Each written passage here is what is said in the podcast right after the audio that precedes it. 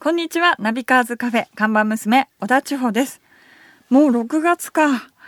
雨シーズンだけど私的にはジューンブライドの季節かな。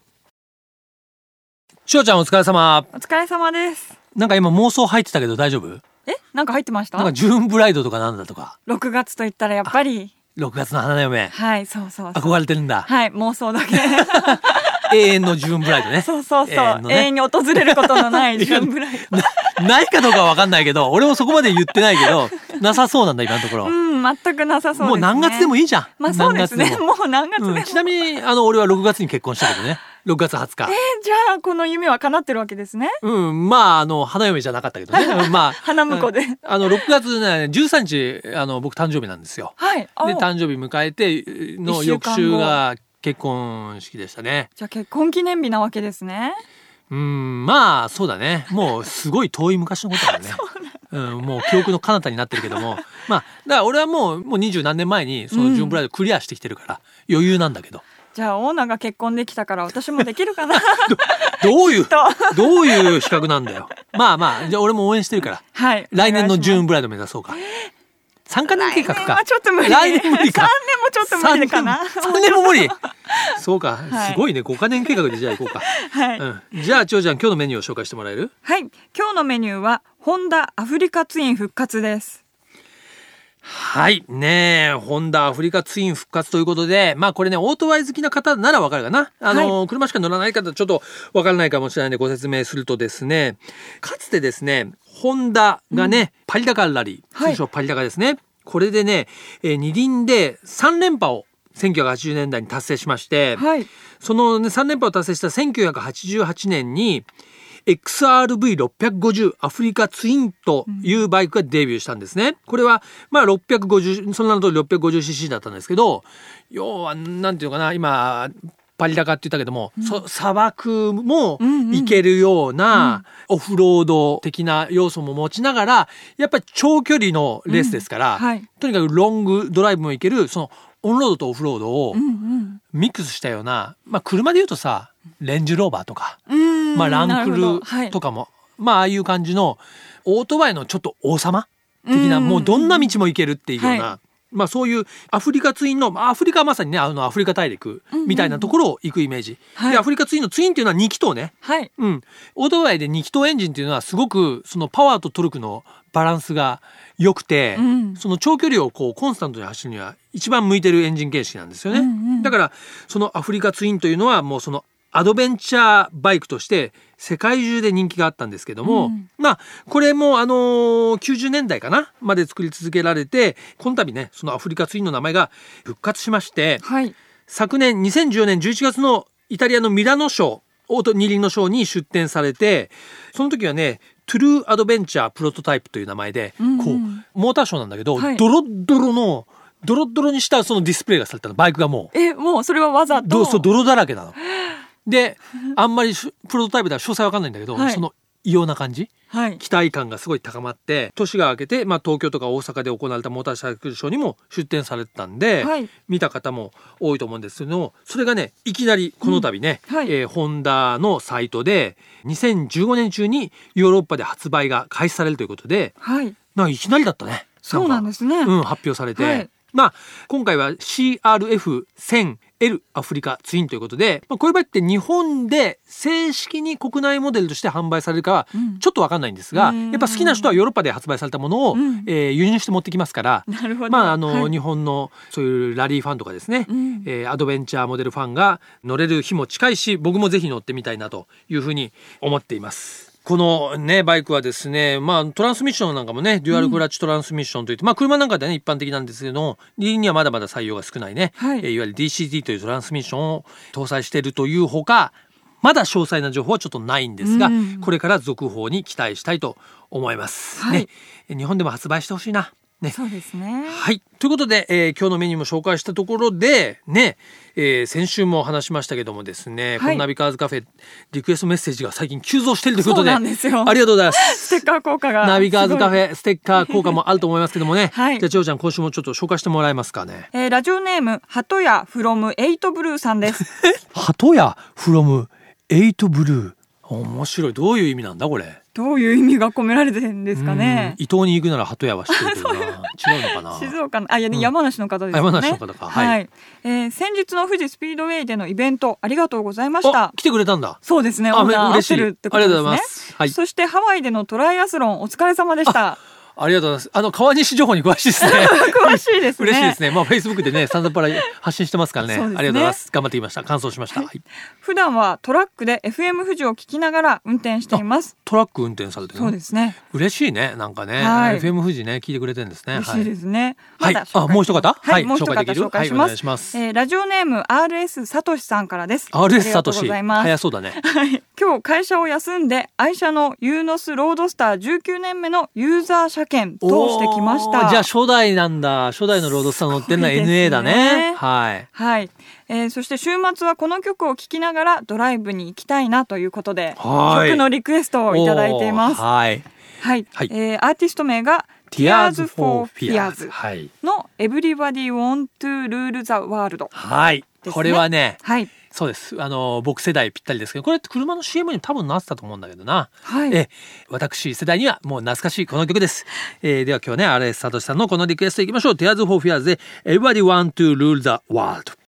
自動車雑誌ナビカーズがお届けするナビカーズカフェカフェオーナーことナビカーズ編集長川西圭介と看板娘小田千穂のナビゲートでお届けしていますオーナーお客さんがいらっしゃいましたこんにちはいらっしゃいませどうも、今回も来ました。モデライダーのたもめぐみです。よよろしくお願いしおます願いします。ね、先週に引き続いてですね、多聞めぐみさんに遊びに来ていただきましたけども、はい先週ね、えー聞いてくれた方はお分かりと思いますけどもとにかく話が盛り上がりすぎ てあの、い聞きたい話が聞ききれなくなったんでですね、はい今週も来ていただいたわけですけども、はい愛車のオはいートバイで来ていただくという約束だったんで。は自分の MV アグスタ最後でございますえーはい来ていただきまして、うんありがとうございます。いえいえ。えーね、ということでちょっとね、まあ、バイクで一息つくところでお飲み物をちょっとお出ししたいと思いますけども、はいまあ、先週うちの自慢のブレンドをこう愛情ただいていたっぷりのいただきました今週冷たいもんでどうですかあ、そうですね。うんじゃあ、あのー、小田千穂さんのいろんなアレンジが加わるということで、はいじゃあなんか、ソーダドリンクを。ソーダドリンク、あはいうん、ちょっと炭酸系のええシュワシュ泡ワをいっぱい入れて泡をいっぱい入れてまあねまあまあまあまあまああーそうそうわかりました、なんかこういろいろ混ぜてさっぱりした感じでいろはいろいろあんまりいろいろ混ぜない方がいい。いろいろは混ぜない。シンプルな方がいいシンプいルいでと思うけはいど。わかりましたうんうん冷たいけど用意してもらえますか。はいじゃあね、看板娘がドリンクの用意をしてる間にね、えーまあ先週ね、はい聞いていただいた方はすでにご存知かと思いますけどね、玉尾めぐみさんのご紹介をさせていただきたいんですけども、はいえー兵庫県神戸市出身のですね、関西っ子でございます。はいはいねではあのモデライダーとして、えーご紹介しましたけども、はいまあ、えー要はモデルと、はいえーライターであり、はいライダーであり、それが混ぜたらモデライダーになったということでですね、はいタモンちゃんご自身も名乗って、まあいろいろな雑誌、はいあるいはテレビ等のメディアでですね、うん活躍しております。そしてね、なんといっても、あの、もう本当に喋り、ね、バイクイベントなんかの MC でも、はいほんとこれオートバイ好きな人ならもう必ずどっかでん見かけてると思うんですけども、いやー本そうです当ねイベント多いでしょ、今。あのー、もう皆さんにお会いできるちょっと制覇を目指 して。はあらゆるバイクイベントい。に。もう可能なか読んでもらえる限り各ジャンルで。ああ、そうだよね。はい。でもそこがすごいところでね、なんか偏りがないんですね、オートバイに関してね。うんあのどやっぱ硬いものから柔らかいまで全部いけるでしょそうですね。まあ、ものすごい硬いの来た時はビビりまし たけど、ものすごい硬いのってものどすごい硬いの。うんあのー、議員さん関係みたいな。まあそんな感じあー。えっとね、ラブバイクフォーラムっていうのに行った時は、うんうんうんもうそうそうたるメンバーが、うんあの、聞かれるお客様方でいらっしゃるのに、私がパネラーやったりして、うんうんもうこれ何喋ったらええのみたいな。じゃあもう逆にこう話を聞こうと座ってる人たちはをい見るともう、いや、もう本当重鎮に、がもうもうもう、私がそっちにいるはずの、みたい な。そんなこともありましたけど、いや、いい経験をさせていただいて。そもそもねなんでバイクに乗り始めたの、バイクは、あの、父親がね、乗ってたんですよ。おうおうおでう、あの、多分、お父さんが遊びたいから、うんで、子供を連れて行くための手段として、私に小さいモトクロスバイクを与えたんですね。なるほどそうなんですよそうなんだそれで、あの、一番ちっちゃい時の写真で、3歳ぐらいで、あの、なんか簡単なヘルメットと、そのちっちゃいバイクと、補助輪がついてるっていう状態えバイクにそうなんですすげえ写真が残ってて、うんだからそういうなんかそれこそ小さい時からこう刷り込まれたものが 英才教育だ小さねい頃からなんですね。でも当時はあんまり好きじゃなかったんですバイクあそうなんだってもうお父さんが遊びたいのがもうありあ りででもう付き合わされてるんですよねそうで当時はもっと女の子らしかったから、うんなんでわざわざボコボコしたところを不安定な乗り物で走らなあかんねん勝手に進むしと思って、うん怖いしそうなんですうん本当怖かったの当時は。でも、うんちゃんとその年頃になったらバイクの免許を取ったの、結局あのまあ、ちっちゃい時に本当にちょっとだけそうやってやってでもう随分ブランクが空いたんですけど、なんかねバイクの免許は16になったら取るものと思ってたんですよすごいじゃすん ごいなかなか女子そう、へーちゃんと取りました、うんちなみにじゃあもううん高校1年生とか、まあまあそんな感じですよね。そうだよ はい。ねそういう学校とか親とか、そういう反対ってなかったの、あのーまあちょっとね、まあ適当な感じでこちょっとう。言いにくそうだね言えない事情があるねこれはなんかなんかちょっとこ あの母親にうはん実はあの後から言いました。う 内事緒故でもう時効かなと思っ てあ。まあそうまあまあ事故だね事後報告で。だって時効だってもうだってバイク雑誌で活躍してんじゃんもうさすぐ知ってるよ免許持ってんのそうそうなんです。あはい。そうなんだまあ言ったら絶対反対されると思って。女の子の場合はそうだよねそうですよねそう、ん、そうなんですよ。いやーでもそうやって免許取って、はいうじゃあ何自分のバイクっていうのはいつ買ったの、自分のバイクはもう本当にお金なくて、うんうん買えなくて、うんうんあの仲間に「バイク欲しい!」って、うんどんなんでもいいからあのアメリカンタイプうんのちっちゃいバイクをうんくれって言ってて、どんなんでもよくないじゃん。どんなんでもさりげなくかかなりモデル指定してるよ ね。 そううんでちょうどあの友達から「じゃあこういうバイクあるよ」ってあの安く譲れるよって言われて、うんうん初めて手に入れたのが、うんあの川崎ほのうエリミネーター125っていうバイクなんですけど125か。そうエリミネーターの125。またちょっと随分ね可愛いとこ行ったね。 そうなんですよまあまあ、でも最初に乗るのはいいかもしれないけど。うんエリミネーターってね、はいなんていうのかな。アメリカンっぽいんだけど、うんそんなになんかおじさんっぽくもなくて、うんこうちょっと低く構えた。あの、一番大きいのは 900cc があるのよ。うんはいエリミネーター900、川崎のね。あーそうもうそれはもう本当になんて、うんは迫力のある真っ黒で。うんはい。で900があって7班があって400があってうん250があって125があるんだけど、その兄弟の末帝ですよ。そう一番あのうん末っ子一番末っ子です末っ子よ。そうなのそれが最初なんだ。最初でしそた、っね、から入る人結構初めて聞い たわ。えーそれから、例えばそのエルミンタイ125からはいどんな感じでステップえっアとップというそかね。れをもうずっと5年ぐらいかな、うんうん乗っててで次に大型免許を取ったんですよおーあのバイク雑誌のお仕事をもう始めてる途中かおうおらう免許取らせてもらってなるほど。で大型取ったから大型乗るぞって決めてでその時にねあの、うんやっぱり川崎のこう刷り込みがあるのでまあね兵庫出身といそうなうんこですとでねあの地元ですからね。川当崎の時あのゼファーの7お班のあの日の玉タンクの最終モデルがですね、うんちょっと限定モデルであのキャブレターからインジェクションに切り替わる年だったので、うんそういうのがあったんですけど手に入んなくてああやっぱ人気あので。そう市場で品薄になっちゃって、うんうんあの新古車でも新車ぐらいの値段がしたんですよ。そうなんだ。でなんかもう今は縁がないなと思った時にでもやっぱり大型免許あるからうん 400cc 以上うん乗りたい,、乗りでも 1000cc 以上のリッターバイクはやっぱちょっと怖いと思ってうんそのちょうど間でなんか新車の発売が発表されてたうんドゥカティうんのモンスター696っていうやつを、そうだね。はい俺それ俺は知ってるわ。はい白いやつだもんね。そうなんです、んだからモンスターの696だから、まあ排気量だから約 700cc だそうよね。でうす、んはい、うんまたそれがね試乗もせずに決めたんですよねあそうなの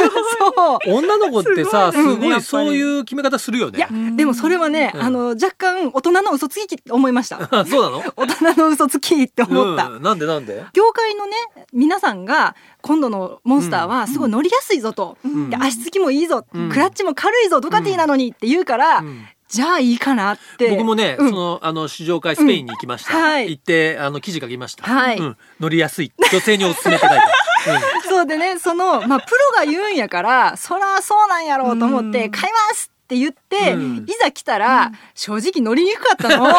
全然乗りやすうんないやんと思って、まあね日本車のね そう4気筒とかから比べるとねそうやっぱじゃじゃ馬だよねそうなんですよただそのイタリアンの洗礼をうん受けたおかげで、一年ぐらいねかかったんですけ ど仲良くなるまで私的にはぐるっと一周回って正解 でし たなるほど、はいそれに乗ったおかげで、うんまあでもね、まうんあ、ある意味すごくスパルタンなドカティはバイクだから、そそうれでしたねに慣れてしまえば、うん他のバイクが乗りやすく感じるっていうのはね、うんあるかもしれないよね。はい、うんでそれからその MV アグスタですかそうですね今度ははいね、あのー先週もおはい話ししてくれましたけど、タモンちゃんはね、ね、いつか Z2 乗るぞっ絶乗りたいですねていうのがあるから、はいまあその夢をね、まだこれから叶えると思うんだけど、はいそれも楽しみだよね。そうですね、ね、それと、まあね、バイクもさることながら、はい車はでも免許あるんでしょ、もちろん。そうどうですか、自動車の方は。あのまあ、家の車をちょっと乗る程度だったんですけど、うん最近ねあの仕事でちょっと乗らせてもらって、うんオートマみたいにオートマでも乗れるけどなんていうんですかマニュアル操作もでパきドるやルつシフトとかあ、そういうそうそうそうそうマニュアルモードがあるオートそう、マね。はい。それ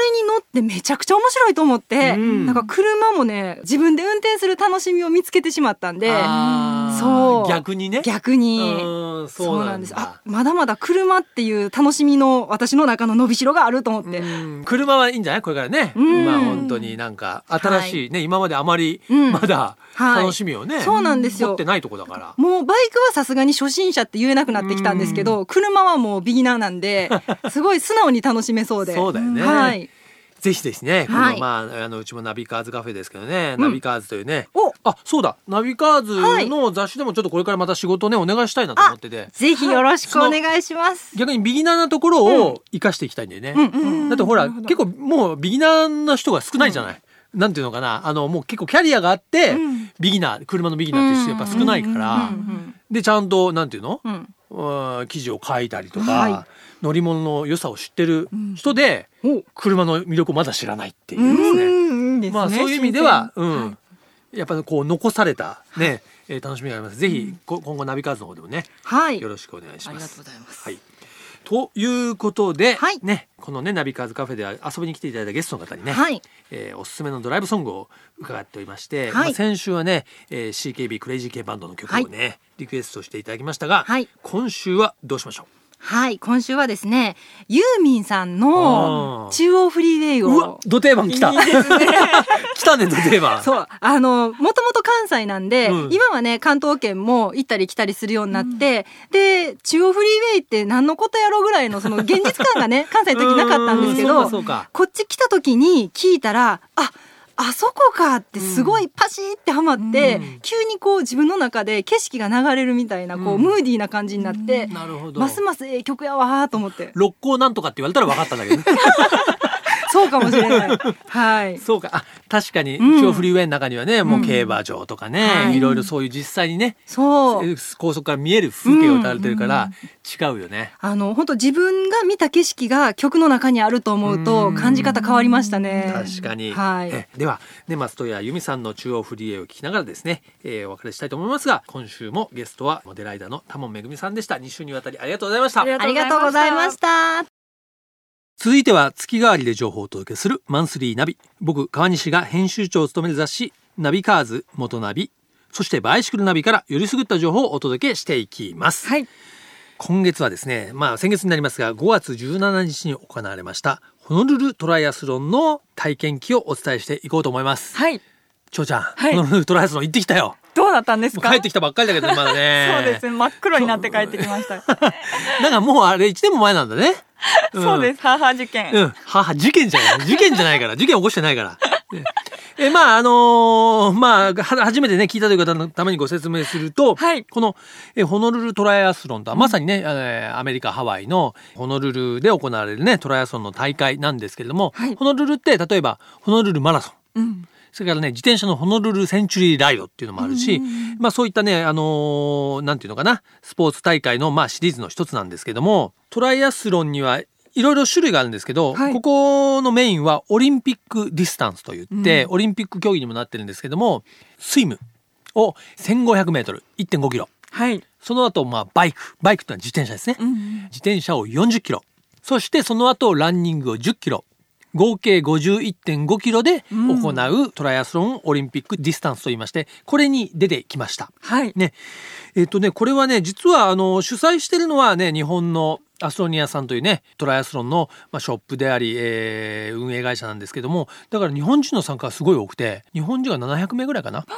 参加してておーで現地の方も、えー1,000名ほど参加する合計で千数百人のイベントなんですけれどもじゃあその外国の方も結構多いってこ多いと多いなんで多いすね。多いです。で、えー場所はですね、はいえーアラモアナビーチというのがありまして、はいうんそこが舞台になってまずはそこの海で泳ぐんですけども、はいそこを上がったらそこからねこのホノルルの空港の方に向かって、うんまあ、国道みたいなメインストリートがあるんですけどそこをひたすら行って、うん帰ってくるというでそれから最後はそのアラモアナビーチのマジックアイランドっていうちょっと非常に綺麗なビーチパーク公園があるんですけども、うんうんまあ、そこをぐるぐる回って1 0キロ走るという感じなんですけども、うんとにかくやっぱりハワイだから気候がいいわけ。うんうん、ちょっとバイクの時に軽くパラッと雨も来たりして、はいコンディションとしてはちょうど良かったです涼しくて。ということで今年はねそうだなトライアスロンって、まあ、早い人だとうん2時間半ぐらい、あるいは2時間半を切って全全部含全め部てでゴールするんだけど、まあ、僕は3時間半ぐらいかかるかな。ああでもそれでも、うん、まあまあまあでも楽しいですよ大変ですけど、うんでもかなりやっぱしんどいですけどねそうですよね距離だけ聞くと結構な距離泳いだりそうですよ、はいでもやっぱりねトライアスロンでね40代が一番多いんだなな出場はみんなやっぱチャレンジしたいチャレンジしたい年頃なんだね30代より40代が多いんだよ なんでですかね、でみ周り見るとねスタートの時見るとね例えばねあのはい元プロ野球選手の古田さんとか、へー隣にいたりあとマッチさんとかも出てたよ、はいはい、今年も出てたマんッでチすさねん毎年出てる今年も出てたけど全然でもねオーラ消してるよすごい 本当にもう 一トトライアスリートで一参加者として本当にねよーく見ないとわからないもう本当に普通に真剣に出てらっしゃるからうんねであとオートバイレーサーのね青木信厚さんとかも出たし、はいそういう人は結構ねもう普通に そうそうたるメンバーがいっぱいそうそうそうそうまあまあそういう意味ではですね非常にあの面白い大会なので僕も今年で3回目になったんですけども、皆さんにもですねこの魅力を知っていただきたいと思います聞きたいでしょちょっといやもう本当にじゃあ僕のねちょっとその今年もハーハーしたことが実況 をね、えー聞かせたいけどはい来週にしようかな。あれ このカフェ特有の 母母売り物じゃをなオいリジナル オリジナルじゃないんだから。まあちょっと引っ張っちゃう。じゃあそれはね、は来週ねぜひね僕がね生で撮ってきたね取れたてのね名物のやつ俺のがあ聞けげるる声ん聞できすたくねえだろって話なんだけどね ぜひね、えー聞いていただきたいというふうに思います。はいということで今月はねちょっとこの本タラ体験をですね皆さんにも知っていただきたくお届けしていきたいと思います。来週に続きます。